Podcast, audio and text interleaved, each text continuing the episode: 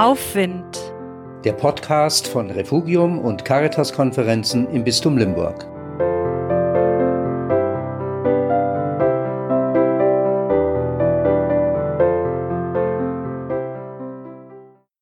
Ich halte mein wenige Wochen altes Enkelkind auf dem Schoß. Er kann noch nicht alleine sitzen. Ich gebe seinem Rücken Halt.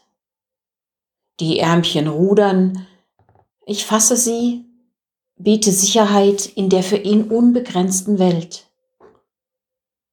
Das Kind kommt zur Ruhe,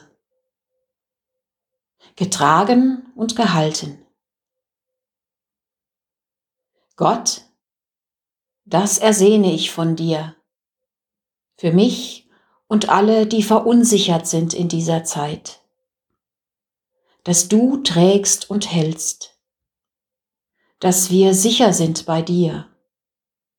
Ruhe finden für Leib und Seele.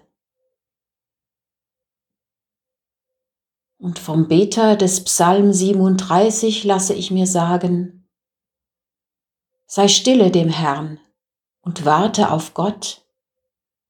Er wird dir geben, was dein Herz braucht.